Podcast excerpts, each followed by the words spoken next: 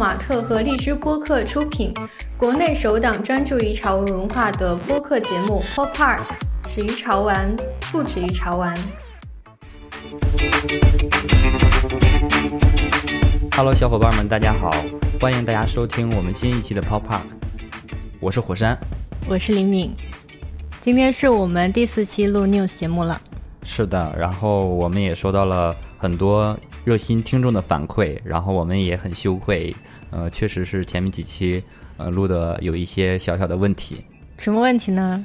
很多人不喜欢听我们念白嘛，可能是我们确实功课做的不够多。嗯，我觉得也不用这么严肃了。呃，我们其实做这档 news 节目的初衷呢，就是想跟大家分享一下最近这个月有什么样的新闻，就艺术界或者潮流艺术界或者潮玩界大概有怎样的动向，有怎样的玩具可以介绍给大家。那么我们想出的办法就是做一个 news，一开始会去整理一些小的新闻念给大家，我们的听众就很认真的听了嘛，就觉得念的不是很好。对。确实是念白，就是没有感情嘛，然后也没有传达一些有趣的事情，有关艺术家他们背后的故事啊之类的，没有传递出去。对，所以我们也进行了深深的反思，然后也带来了新的改革。从这一期开始呢，我们会介绍更多有关艺术家还有潮流文化更深层次的一些内容，不仅仅服于新闻本身。对，我们还是想说，大家听到我们的节目的时候，能够有一些收获，不管是对艺术家更深入的理解，还是说对潮流文化本身，比如说代表的态度啊之类的，能够去更多的介绍给大家。那么接下来就请大家，就请收听我们的节目吧，就请大家收验我们这一期的 news 节目。好，那我们带来的第一个艺术家是花井佑介。我们先把花井佑介带来的展览先介绍给大家。日本艺术家花井佑介呢，再度携手了 All Rights Reserved，共同打造了一个新的艺术展览 Face the Current，迎浪当下。它在哪儿呢？是在香港举办的。然后这次呢，也是花井佑介最大型的海外个人艺术展览。这次呢，其实是花井佑介跟 All Rights Reserve 的第三次合作了。就是他们之前其实推出过两次的人偶，一次是去年的 Down But Not Out，还有 We Will Fly Again 原木雕塑，还有珍藏的人偶。那这次的展览呢，其实是展出了花井佑介创作至今最大的立体的雕塑作品，然后还有他新创作的十九幅油画，还有多层的框架的作品。是的。他还带来了长达两米的巨型立体雕塑，叫 Facing the Current。火山，你跟我介绍一下这个雕塑长什么样子吧。呃，这个雕塑呢，就是有一个有一个铁憨憨，是一个中年男性啊，然后他和他的狗坐在一条非常孤独的船上，他们两个面对而坐。最主要的是，他的画作当中呢，是一片蓝色的海洋。然后大海呢是那种一望无际的，就是画面非常的简洁。但是在它的立体装置上呢，周围反而多了一些瓶瓶罐罐呀，还有一些垃圾呀，还有一些有一些塑料瓶，有一些食品罐。一个章鱼的头顶上还有一个红色的帽子。我觉得这一定是花井佑介想向大家传达有关环保这个话题吧。这个人和这个狗的状态就是非常的孤独。给我的感觉是很孤独的，表情也比较苦闷，表情也比较苦闷，可能是对他周遭环境的一种一种态度吧。嗯，花井佑介其实是一个非常热爱冲浪的人，我不知道他这样创作，把自己的人物放在海上，跟他喜欢冲浪有没有关系？肯定有呀！你看这个 current，它这个词呢有两种解释，既可以把它说成风浪，也可以说成是现状。花井佑介呢特别喜欢冲浪，踏浪者呢在面对变幻莫测、不可控制的风浪上呢，上一秒有可能还在滑翔，但是下一秒有可能就会被海浪吞噬了。仿佛我们的人生啊，大部分的时间都是在应对不同的状况。每个人呢也有他各自所面对的现实环境。嗯，所以这一点呢，其实是让花井佑介会去思考，究竟我们在面对现状的时候，到底是应该随波逐流的生活，还是要不断的与困境搏斗？火山，你在面对现状的时候，会随波逐流的生活，还是会与困境搏斗？我觉得现状对我来讲，我目前的状态就是就是很自然的状态，那没有特别强烈的愿望。随波逐流。对嗯我就是随波逐流。嗯，花井佑介说他很欣赏那些能够站稳脚跟去面对生活中的各种现状，能够去勇于面对现实的人。他也觉得现在在疫情还不能说完全被控制的情况下，呃，那些不随波逐流的人反而会受到批判。所以他想要用这样的作品来赞颂那些仍然在风浪之中搏斗的人。所以花井佑介其实是更欣赏与困境搏斗的人。我们现场除了这一个雕塑作品之外，还有另外一幅雕塑作品。这个呢是他用木板呢，然后搭成了一个小房子，小房子上面有一个他和他唯一的一个宠物的，也算是伴侣的肖像。在这个小房子中间呢，有一个特别特别小的一个方形的木框窗户，里面有一个叫什么呀？你想说这个门还是这个？就是这个窗户吗？哦这里面往下翻。这个是他的 NFT 作品，好像立体小屋是吧窗户上就是有一个中年汉在里面坐着嘛，但这个窗户又非常的小，地面上呢是在一个沙漠当中，在门口呢门是开着的，然后摆放了很多杂乱的玩具。这只小狗呢，有可能是他唯一的陪伴，给我的感觉啊是很孤独、很压抑的。而这幅作品的名字就叫《Wake Up Before It's Too Late》，直译过来就是别在太晚之前醒过来，理解成别醒得太晚嘛。意思有有可能，如果说和环保这个主题相结合的话，他有可能是想透过作品向世人表示，我们要爱护我们的环境，不要等到环境被完全破坏的时候才发现，才醒过来，那才是真正的为时已晚。没想到你能够在这个话题里面看到环保。我比较能看到的是，因为我可能会被他的人物吸引吧，就是很苦闷的那个中年男的，还有他的狗，就是你看着他们好像相当的苦闷，不知道要如何解决当下的问题。但是我觉得庆幸的是，他们两个有彼此。嗯，那个中年的汉子有那个小狗，嗯，而小狗也有那个中年的汉子，算是一一个个他们互相陪伴是吗？温暖的环境。我觉得在在一片苦闷当中，能够看到一些，希望就是还能够让你走下去吧。就是有人陪嘛，嗯，有力量。有力量，嗯，不觉得孤单是吗？对但是这幅作品恰恰给我的感觉很孤单。那我觉得就是两个不同的人在同一幅作品里面看到的不同的东西。是这样的，当然呢，作者也是说，就是他没有在画作中想着重的去表现什么，而是观众看到这幅作品的时候，他想到什么，这是欣赏人的自由。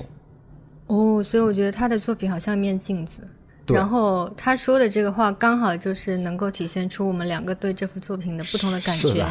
你觉得这个哦狗可能是他的陪伴，就是他并不孤独，而给我的感觉是，这个世界把他抛弃了，他只剩下狗。天哪！所以你是一个悲观的人可能我骨子里是这样子吧。哦。然后我是一个表现的很悲观，但实际上能够看到一些积极的希望，对对对对对哦对。谢谢花井由纪老师，让我们更了解彼此。嗯，那我们介绍一下这个艺术家吧。艺术家很年轻，是七八年出生的。对，他二零零三年的时候是前往旧金山去学习艺术。嗯我看了一个他的自述，就是特别的搞笑。他说他其实父母不让他去入学校读书的，所以他就去酒吧工作，自己存钱去了旧金山去读艺术。去旧金山呢，我觉得好像改变了他自己。他为什么要去旧金山呢？首先，他喜欢冲浪，然后他喜欢那边的文化，然后比如说像有奇装异服的人呀，像嬉皮士呀，然后像呃一部电影叫《Beautiful Losers》里面的一个艺术家，然后他也会听 The Grateful Dead 的音乐，所以他就去到了当年还是非主流文化的中心的旧金山。对，他十九岁的时候就开始被前辈叫去酒吧画酒吧上的墙壁还有招牌，然后后面是开始接插画的案子。嗯，他在这个过程中积累了能够影响自己的一些经验，然后他的风格其实一直在变。他可能早期会画的比较复杂，然后现在画的感觉就是你刚刚说的，他可能会比较简单一点。对，因为他最早期的时候呢，他是受一位美国的艺术家 Rick Griffin 的影响。Rick Griffin 呢就特别擅长画 Murphy。Murphy 里的冲浪的卡通人物。嗯 Rick Griffin 呢画的这个冲浪卡通人物呢，里面的细节是非常丰富的，然后画的也很满嘛。最早可能是受他的影响，然后画的特别的繁杂，但是慢慢的随着他自己的阅历的成长啊，然后他心境会有一些转变，以至于他现在已经转化成一个非常简洁的风格。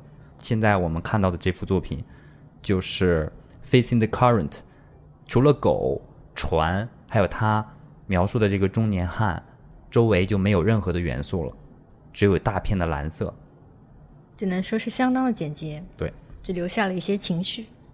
留给大家更多的留白嘛，然后给大家更多的幻想，意境上肯定是更美的。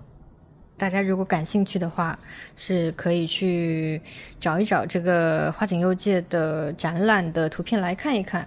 然后这一次呢，它其实推出了以这个《飞星的 Current》的巨型雕塑作为蓝本的十一寸长的人偶雕塑，每款限量五百枚。这个玩具最近在各大社交媒体，还有我朋友圈关注的一些人里面，还是讲的蛮多的。我觉得风格还是蛮强的。下面我们为大家带来有关台湾艺术家陈威婷的。八月一号在香港呢举办了他最新的个展《我不想改变你》，这是陈威霆继纽约个展、台北个展之后的第三场个展，同时也是 Ascent 画廊开幕的首展。展览呢是八月二号到二十五号向公众开放的。然后本次展览的名称呢就叫。I don't want to change you，我不想改变你。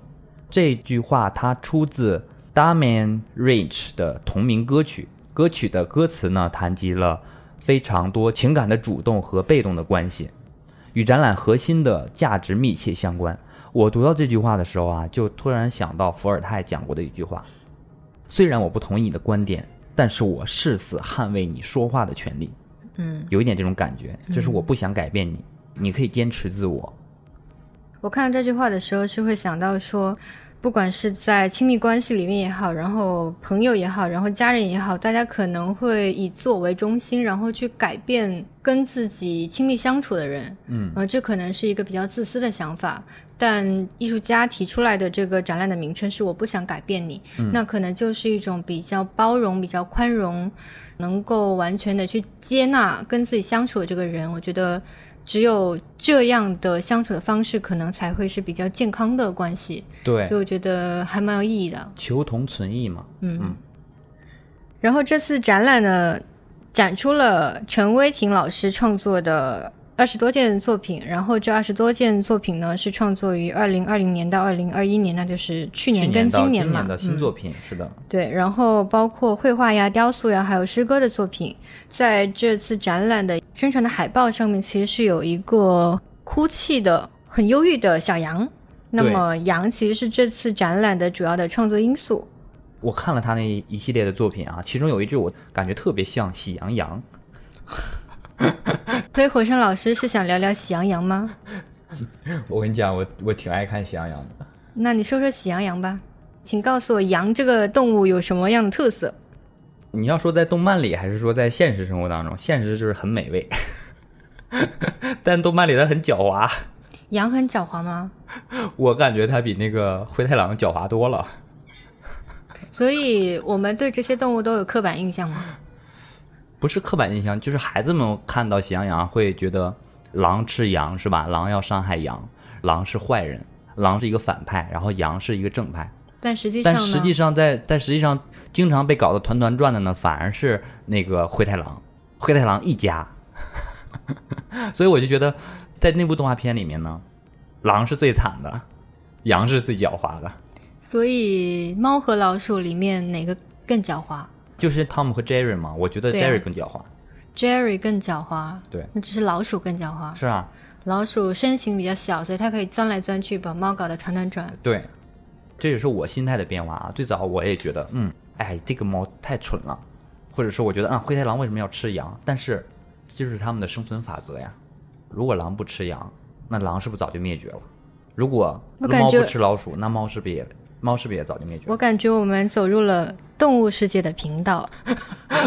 快回来，快回来，快回来！对，我觉得我讲这么多，其实和陈伟霆他的心境是相通的，因为他本人也是认为万物没有好坏，只是你怎么看，这就是一个两面性的问题嘛。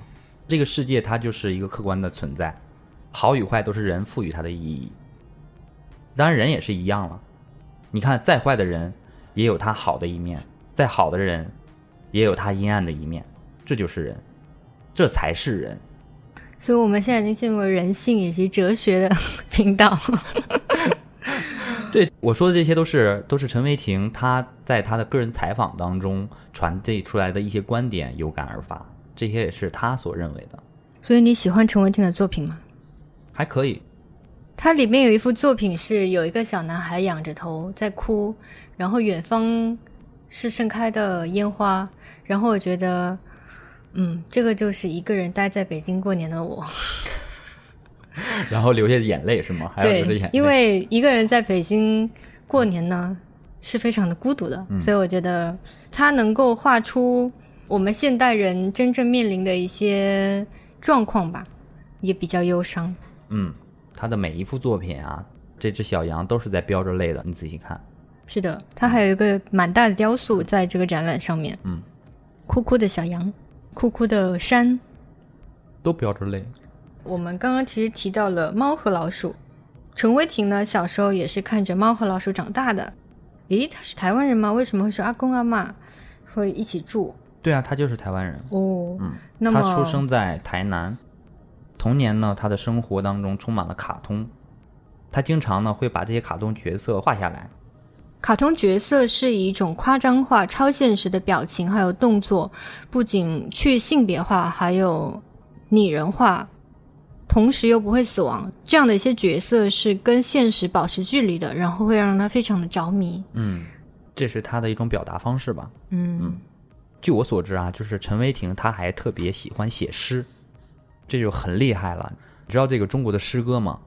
绝大部分都是即兴创作的，都是有感而发。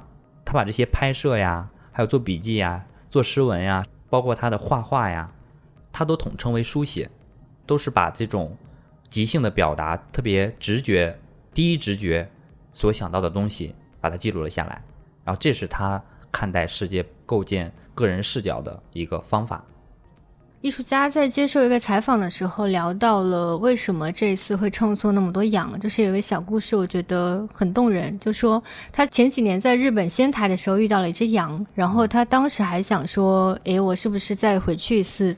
找找这只羊，但是这几年呢，他其实一直没有机会去看那只羊。但是他今年在东京艺术大学上学的时候，其实是又遇到了一只羊。虽然他们不是一只羊啊，但是，呃，这只新来的羊其实被他看成一次造访。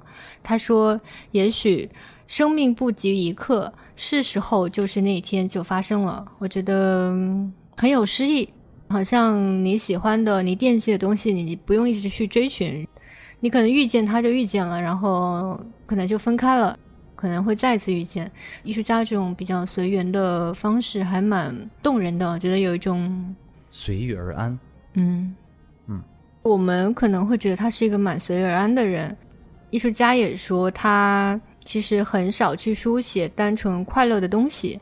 他在这次展览体现出来的东西其实是蛮悲伤的吧，我自己觉得。然后他又说，我们能够感受到快乐，是因为感受过悲伤。我觉得这个艺术家应该也会蛮经常思考哲学方面的东西吧，会去观察它的两面性。然后，比如说在想到悲伤的时候，就会去谈论快乐。是这样的，像我们看到电视上很多的喜剧人在表演呀，其实他们私底下生活都挺悲惨的，真正映射到了陈佩斯老师讲的那句话：喜剧的内核是悲剧。就像我们现在看到的。陈伟霆最新展出的这个作品虽然是羊，但是他们都眼含泪水。这些泪水呢，我猜有的可能是激动的泪水。刚刚你不是说嘛，就是人们之所以会感受到快乐，是因为他们懂得悲伤。嗯，他还非常欣赏那些眼含泪水，但是嘴角却依然微笑的状态。这种状态真的很神奇。它可以是激动的泪，可以是释怀的泪，可以是感同身受的泪。也可以是满足的嘞，只有这样的状态，他才会嘴角上扬呀。这个展览其实已经结束了，八月二号到八月二十五号是向公众开放。我觉得也没关系。而且陈伟霆老师画画也好，然后他也会推出玩具，他的玩具会跟他画的那些角色是有点像的，所以我觉得喜欢陈伟霆老师以及喜欢他的这种表达以及传达出来的这种想法的听众朋友，听众，嗯，嗯，其实是可以去关注他之后新的作品以及他可能会出的玩具。是的，我们下一条新闻呢是想要讲一下非常经典的 IP 叫《小王子》。嗯，八月十四号的时候，位于美国洛杉矶的 Corey Helfer Gallery 联合小王子官方举办了 Looking with the Heart 用心去看的大型小王子主题纪念群展。为什么会有这个展览呢？是因为著名的儿童文学作品《小王子》在法国已经出版了七十五周年，这个时间还蛮长了，所以《小王子》其实也是一个非常经典的文学作品。是的，这个群展呢，其实有来自六十二位艺术家的，一共六十四件的作品。艺术家们来自中国、美国、德国、日本、加拿大、西班牙、爱尔兰、澳大利亚各种国家的艺术家对小王子的表达吧。嗯，艺术家呢有以小王子为主题创作的，还有以 B 六幺二星球啊、小狐狸啊、红玫瑰啊这些元素去创作，贡献了一批优秀的不同风格与材质的绘画及雕塑作品。参展艺术家我们比较熟悉的有 Gray Baseman，还有夏田光，还有山本麻友香、高松和树、金田良子。金田良子，我们上一期的 news 节目其实已经介绍过了，大家如果感兴趣的话，其实是可以回去听的。嗯，这艺术家可能本身的创作的风格是比较灰暗的，但是为了去表现这个小王子，那他们可能会。嗯，改变他们作品原来的那种风格，然后会呈现出小王子里面比较温暖，还有友谊，还有真诚，还有可爱的各种不同的特性。火生老师讲一讲夏田光老师吧。那夏田光呢？他是出生在一九八四年，毕业于京都佐贺艺术大学之后，二零零八年在长野艺术学院担任讲师。不久呢，他就在东京举办了个展。在此之后，夏田光更活跃于国际的画廊之间。他受到了青春时代日本漫画和动画的影响，作品呢大多以卡通世界丰富多彩的上色技巧来描绘一个可爱和恐怖共处的世界。你从他的画当中既能看到可爱的一面，如果细看的话，他内心还是非常的邪恶的。嗯，夏田光的作品里面其实透露着死亡的元素。呃，他最早的创作灵感其实来源于福岛核电站泄露事故的感悟。呃，在他看来，福岛核电站泄露这种天灾人祸的事件，有可能发生在世界上的任何一个地方，嗯有可能发生在任何人的身上。人的生死呢，其实是常常不能由自己来掌握。对他呢，认为生命呢是轮回的，死亡呢并不是我们大多数人认为的是一个特别负面的事情，在他看来就跟生一样，就是很普通的一件事情。嗯、可能很多人会非常厌恶死亡，对，觉得死了可能就是终结了。但在夏田光看来，生命其实是会轮回了。就是比如说，我们这个生命结束之后，可能就进入下一个生命，就它并不是一个结束。束对是下一次生命的开始。嗯，所以呢，艺术家其实是希望能够通过他的作品去传达一个想法，就是说，希望大家能够正确的看待死亡对，亡，不要惧怕死亡。所以你没发现吗？现在好多艺术家都变得宗教化了。真正能成为艺术家的人，我觉得也是那种对生活呀、对社会啊、对时代啊，他有一个非常深刻的认识。他会发现自己能改变哪些事情，能做哪些事情，不能做哪些事情。当这个时候，他就会思考人终极目标是什么，他就会思考更深层次的问题了。嗯而这些问题，往往科学界是无法回答的，他只能诉诸于宗教。谢谢老火生老师的分享。夏田光他的作品里面，小孩子经常是主角嘛。之所以要画小孩子，是对当今世界的一种讽刺。可能在比较富有的国家，那这些小孩子能够吃饱穿暖，然后有温暖的房子可以去住，然后能够享受良好的教育。但是在那些贫困啊、战争啊、疾病存在的那些国家，他们可能吃不饱、穿不暖，然后流离失所，然后无法接受教育。所以艺术家是想要去通过这些小孩子去传达他对这两种状态的讽刺，因为他们是相当对立的。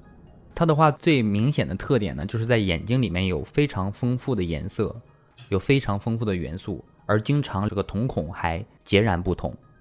这些是他所看到的宇宙中的光明与黑暗，分别代表了生命和死亡、未来与过去、我们所居住的世界与即将重生的新世界。他的表达的意义还蛮深刻的，都写在眼睛里。对，所以你看着它可能是一个卡通或者一个动漫，但它其实的层次非常丰富。他的耳光非常的灰暗，你仔细看他以前的作品，只有面部上是有光的，耳朵是没有光的，给我一个强烈的反差。而且他的长角的部分呢，他的那个脚和头的那个接触的部分，还有一些血管，就非常恐怖。就是你看的颜色非常艳丽啊，特别像小孩子的画作，而且他画的形象也是小孩子，但是他的一些细节描写的还是非常恐怖的，包括他的唇色都是非常斑驳的，还有他的那个。鼻翼的部分都是像仿佛受过伤的样子，有的些作品，他的脖子还有被刀割过的痕迹，然后用线缝上了，感觉还蛮悲伤的。对，这次其实夏田光老师创作这幅作品，我觉得就很光明了，就是对，就和他以往的一些作品有很大的区别，有可能会是在向我们小王子这个文学作品里面人物的致敬。他的脚已经不见了，变成了两只小耳朵。然后他的耳光也有了，他面部呢也没有伤痕了，而且他胸前还有《小王子》里面最重要的玫瑰花。那因为今年是《小王子》七十五周年嘛，这个群展其实是开到了世界各地，在香港有一个机构叫 Arboratory，其实也是做了一个群展，然后邀请夏田光、山本源、上野洋介等等的八位艺术家去创作。一个以小王子为主题的展览叫 One Must Look with Their Heart。这个展览已经结束了，但在展览结束之后，这个艺术机构其实是跟夏田光一起推出了一个限量的雕塑。我们今天录制的时间是九月二号，那这个限量的雕塑是九月一号的时候已经推出了。呃，这款雕塑呢是结合了夏田光最经典的儿童造型，然后融入了小王子的绿色的服饰。还有飘带，还有红色玫瑰的元素，我觉得还是蛮精致的。嗯，是，就是它使用了非常丰富的材质嘛，有一些树脂啊、糖胶啊、植绒啊、玻璃啊、木材啊都有设计。然后它这个尺寸也挺大的啊，三十厘米高，星座是有五厘米高哈。星星的底座，你觉得这款雕塑？有夏田光老师的，我觉得他把夏田光老师的那个风格温暖化了，其实也是对，就是小王子的这个 IP，它内核还是一个温暖的故事嘛。嗯，它的犄角已经不是脚了，我觉得对，它就是两只耳朵，耳朵就是一个植绒的耳朵，对，然后它的手也是植绒的，脚也是植绒的，对，它的怀里呢还抱着一朵玫瑰花，嗯，那是他最心爱的玫瑰花。是的，我也有一朵玫瑰花，这在我家。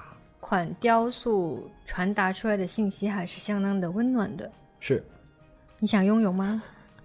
我有了。哦，玫瑰花在小王子的这部文学作品里象征着恋人。我已经有老婆了，所以我那个小花就在家。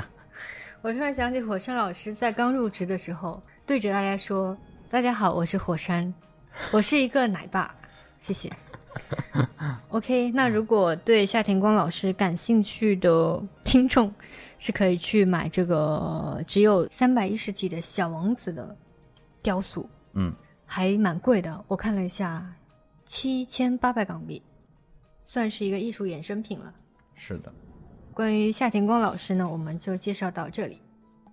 那我们下一条新闻呢，带来了 Mr 老师的作品。Mr，我们其实在。第二期的 news 节目《七月完成指南》里面，我们非常大篇幅的去介绍 Mr 老师，他的风格其实也是卡哇伊，嗯，非常的，但是我觉得对他的设计一些技巧，我觉得和我们刚才讲到的夏田光老师有一些类似，都是在他的眼睛里面设计了非常丰富的细节。但是夏田光呢，他非常明显的两只眼睛非常不一样，而 Mr 呢，可能还比较相像。所以，Mr 老师的内心就没有那么的复杂。是的，嗯，十年前的八月呢，加拿大歌手 The Weeknd 发布了自己的第二张混音带，叫 Thursday。那在十周年之际，The Weeknd 邀请了 Mister 去为他们的十周年创作艺术作品，然后设计了一批定制的商品。这次创作的灵感呢，是来源于 Thursday 这个原版的封面的女生，在周三、周四周五有不同的形象还有情绪。这次发售的胶囊系列其实包含了十四款商品，有黑胶、有服饰、有毯子、海报，还有一款限量的公仔。是的，那么它设计的这三个形象呢，分别对应着这个女生三天的状态。她第一天呢，就是一个刚睡醒的状态；第二天呢，周四呢，就是一个非常精致的女孩，精心打扮；然后第三天呢，就是一个炸裂的状态。嗯，好像是经历了什么不可思议的事情，而他整个人的状态也很崩溃。这我觉得跟我每天上班是一样的。八点醒来的时候呢，睡眼朦胧。来到公司一整天，就是非常精致、非常认真的工作。然后每当录 news 的时候呢，我就是一个炸裂的状态。谢谢火山老师。那么，呃，Mr 说他其实非常荣幸能够受到邀请，创作 Thursday 十周年的专辑的封面。他希望能够营造出一种日常生活的感觉，也希望 The Weekend 的粉丝能够享受这样的一周。我们来看一看他出的这款玩具。我第一眼看到这个玩具的时候，我心想：哇，这玩具也太成熟了吧！比如说，我喜欢小川根平老师，那小川根平其实是一个比较萌系的、可爱系的一个艺术家。然后看到这个 Mister 创作的一年纪好像超级大的一个玩具，我就有点接受不了。火山老师，你有什么感觉？我觉得挺可爱的呀，这就是一个小女孩嘛，然后她穿着一个。蓝色的打底裤，然后两只脚是并着的，就是一个非常鲜明女孩的特征。然后黄黄的头发，大大的眼睛，还有一个粉红色的发带，就很可爱啊，跟 Mister 以往的设计风格很像啊，这就是 Mister 的作品嘛。下一条新闻，火山老师来吧，我们要折磨火山老师。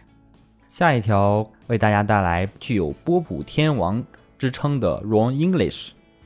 八月二十二号到十月三十一号呢，位于上海静安大悦城北座一层的 Man Style 是这样子的，就是 Ron English 跟 My Style 跟 Funko 三方一起开了一个艺术快闪店，然后这个快闪店呢是在火山老师刚刚说的那个地方，请火山老师介绍一下 Ron English 吧。嗯，Ron English 呢，他是我们当今最杰出的波普艺术大师之一了。他被誉为 Low Brown 低眉艺术运动的领头人，以其将具有破坏性和波普文化柔和街头艺术的超现实主义个人风格闻名。作品中呢，最标志性的就是他那个露出骷髅笑容的 The Green 这个卡通人物。这个快闪店带来了 Ron English 老师的两款玩具。那第一个呢，就是他手工喷涂和。配上奇幻渐变的多彩阵列，头部设计的是一个多面人啊，他有三只眼睛，然后有两个鼻子，一张嘴，呈现出 Ron English 特有的波普艺术风格。整个的这个是一个太阳花的形象啊，但是他的脸呢，呃，有点像海绵宝宝多面版。另一款是 Ron English 跟 Bell Break 跟 My Style 三方联名的一款玩具。这款 b e l l Break 周身布满了刚刚火山老师说的 Wrong English 老师呃非常标志的 The Green 这个咧嘴笑的形象啊，基本上这个熊身上全部都是咧嘴笑的一个脸，然后它中间写了一个什么呀？Have a green day，嗯，暗示了 Wrong English 老师的积极的人生态度，就是开怀大笑。嗯，那。我们跟大家介绍一下这个波普天王 Ron English 吧。那 Ron English 老师呢，其实是七十年代末的时候开始在街头进行艺术创作，大家都非常的喜欢他。然后他就把他在街头创作的作品放到了画廊里面，吸引到的观众还蛮多的。然后他就觉得这样很有趣，他觉得自己最初所创作的街头艺术应该是 Shadow 系列。他当时就是会找一个人站在墙边，然后跟着他们的影子在墙壁上上色。他后来还发现广告牌其实也是一个很好的创作的媒介，所以他就开始用广告牌来进行二次的创作。Ron English 老师最初呢是创作了 Smiley Green，后来是 Charlie Green，陆陆续续创作了一些别的角色的人物。然后他自己最喜欢，呃，同时也是最为标志性跟最为受欢迎的一个作品叫做 Roner。大家可能或多或少关注潮玩的人都见过，就是一个麦当劳叔叔的形象，而且是矮胖矮胖的，咧嘴笑的麦当劳叔叔。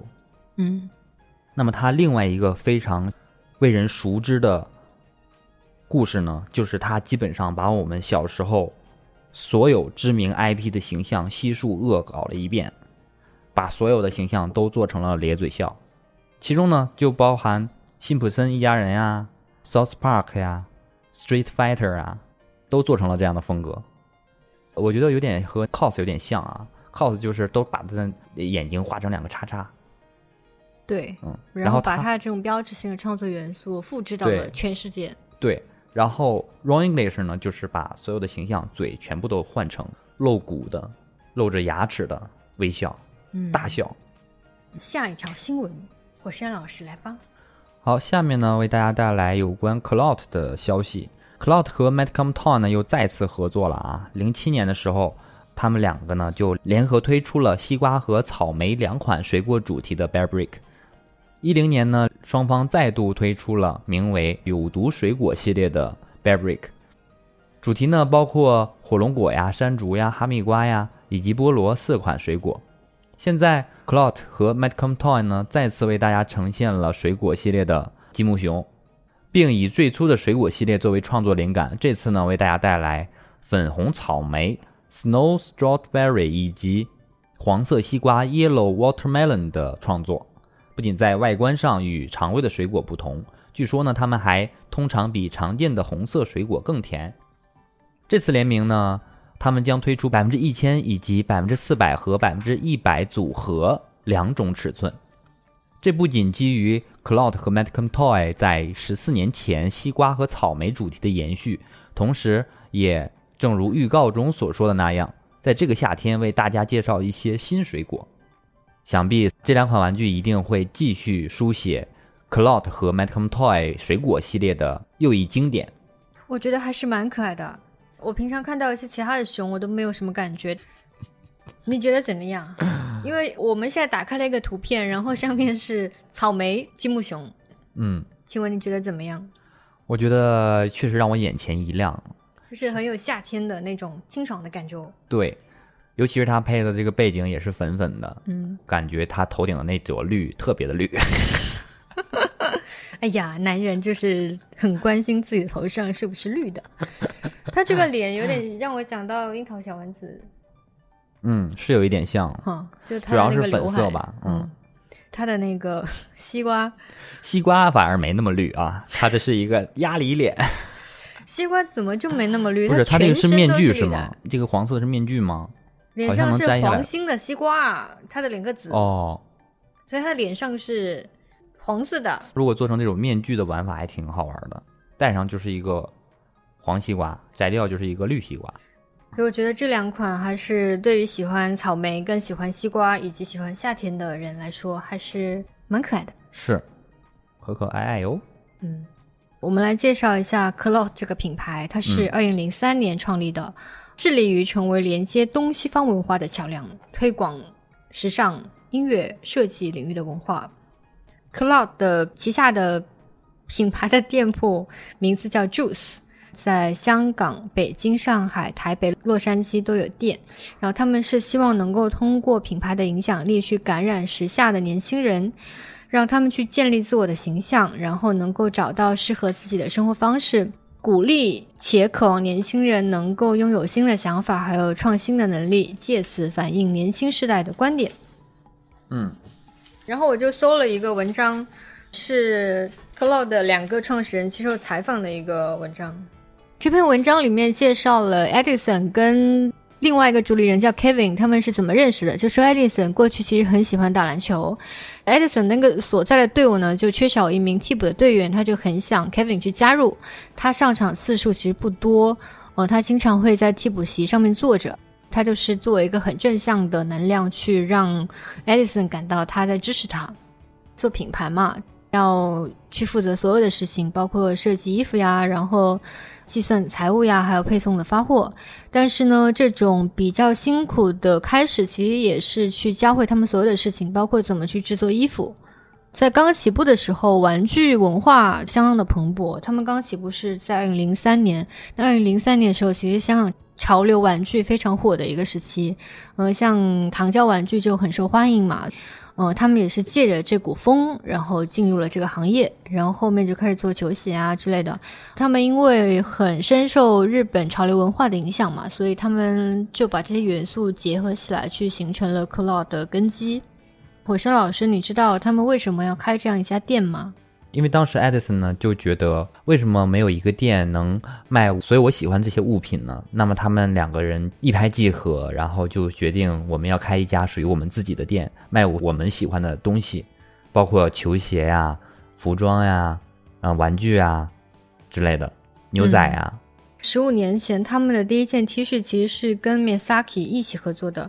这个艺术家其实最近非常非常有名，然后他的一幅画能够卖到两百万，就是非常非常贵。就是 Misaki 的这个艺术家，村上隆签约的一个艺术家，最近非常的火。据说 Masaki 还签下了 Kakiki，就是村上隆的那个得意门生是吗？对啊，Kakiki 是一个公司是吗？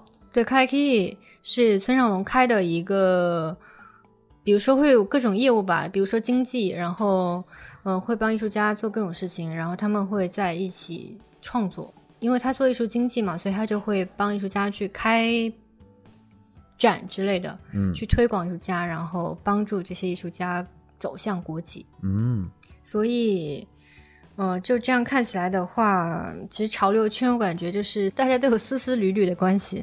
嗯。嗯，其实世界上真正做潮流艺术的人也就那几个比较有名气的，互相借鉴、互相渗透喽。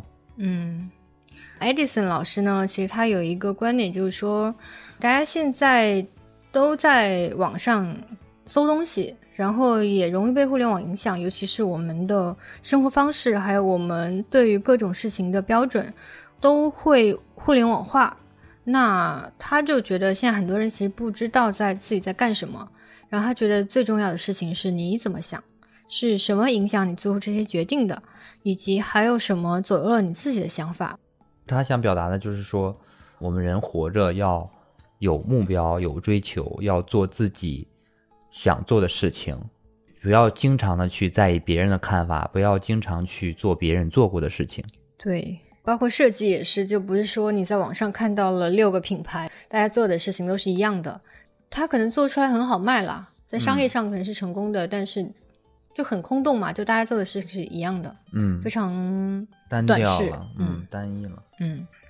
Edison 老师就说，他认为应该去做的是从内心深处去搜索自己，然后找到属于你自己的文化，在中间找到自己的答案。而这些答案呢？互联网不会告诉你全部的答案。嗯，那我们今天这一期节目录到这里就差不多了。嗯，我感觉这期节目介绍的这几个艺术家对我还挺有感触的。嗯，就是他们的思考深度都已经上升到人类的层面。所以，请你在夏田光、陈伟霆、Ron English 跟花井乐纪老师之间挑选一个你最喜欢的。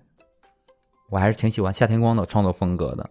他在画里面既有他童真的一面，也有他内心深处灰暗的一面。我在他的作品当中会看到平衡，就是善与恶的平衡。嗯，那我自己的话，我可能会更喜欢陈伟霆。哎，就是我会觉得花井佑介本身也非常的有风格。陈伟霆虽然脸上的表情是在哭，不像夏田光那么极端。嗯嗯。所以，也许我不喜欢那种极端的东西，而是喜欢更温和的东西吧。因为陈伟霆老师，他的用色是比较平静的，我觉得虽然在流泪。嗯，我感觉你喜欢的风格好像都是这个样子。我感觉和那个熊叫什么？你喜欢小川耕平，跟小川耕平就挺像。而且我觉得他们几个好像还有奈良美智。都挺像的，你发现吗？所以其实我喜欢的东西都差不多。对，那说到这里的话，其实我们应该介绍一下我们马上要出的新一期杂志哦，就是我们有一个杂志叫《Playground》，它是我们的 V 四会员杂志，就是需要在泡马特会员中心要达到一个 V 四的会员，嗯，它是八千泡泡值，对，就可以免费领取到我们这样一份季度刊。九月一号就已经上线了，不知道在听的 V 四会员能不能拿到这本杂志？在这一期杂志里面会有小川跟平的专访，而且在杂志里面还有非常丰富有关这次未能如期举办北京 PTS 的有关的内容。我们拍了蛮多的限定品，是还挺好看的，大家有机会可以在网上查到一些资料。嗯，OK，那我们这期节目就差不多了。如果你对我们这期节目有新的批评也好，特别是夸赞，一定要好好的在评论区写下来。嗯，我们想听的主要是夸赞，然后批评的就不要说了。好的，那我们下期再见，拜拜。不要听他的，大家有什么意见可以尽管提，我们也会尽量的去满足大家的胃口。嗯，就这样，拜拜，拜拜。